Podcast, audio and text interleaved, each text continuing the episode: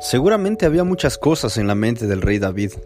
Había muchas imágenes, muchas figuras en su, en su corazón. Pero una de ellas, y una de las que seguramente tenía más marcadas, es la figura del pastor. ¿Y cómo no podría ser así si él mismo fue un pastor de ovejas? Cuando era niño, él cuidaba el rebaño de su padre.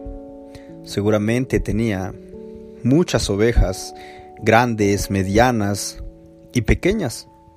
Y muchas veces él como el pastor tuvo que enfrentarse, él mismo lo dice, a leones, a osos que querían arrebatar las ovejas de su rebaño. Y esa figura nos da en el último versículo del Salmo 28. Nos habla y nos dice en el versículo 9, Salva a tu pueblo y bendice a tu heredad. Pastoréalos y llévalos en tus brazos para siempre.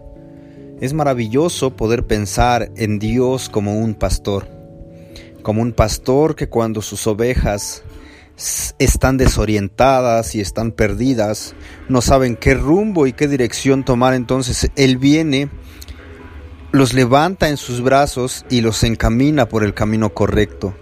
Ese es nuestro Dios, aquel Dios que da su vida por sus ovejas, aquel Dios que cuando ve a sus ovejas en peligro, corre y va por ellas a rescatarlas. No importa a dónde hayan caído, Él siempre extiende su mano y nos toma en sus brazos y nos lleva.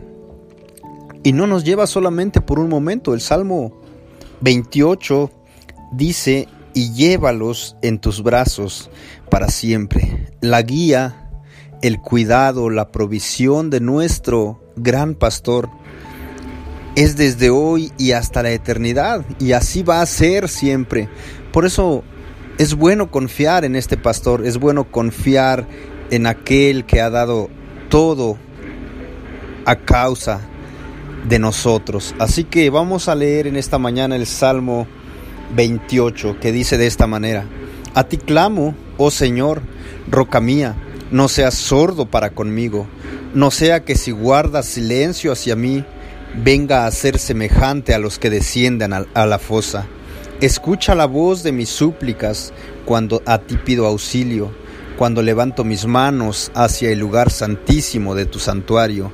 No me arrastres con los impíos, ni con los que obran iniquidad que hablan de paz con su prójimo, mientras hay maldad en su corazón. Dales conforme a su obra y según la maldad de sus hechos. Dales conforme a la obra de sus manos. Págales su merecido. Porque no tienen en cuenta los hechos del Señor, ni la obra de sus manos. Él los derribará y no los edificará. Bendito sea el Señor, porque ha oído la voz de mis súplicas. El Señor es mi fuerza y mi escudo en Él confía mi corazón y soy socorrido. Por tanto, mi corazón se regocija y le daré gracias con mi cántico. El Señor es la fuerza de su pueblo y Él es defensa salvadora de su ungido. Salva a tu pueblo y bendice a tu heredad. Pastoréalos y llévalos en tus brazos para siempre.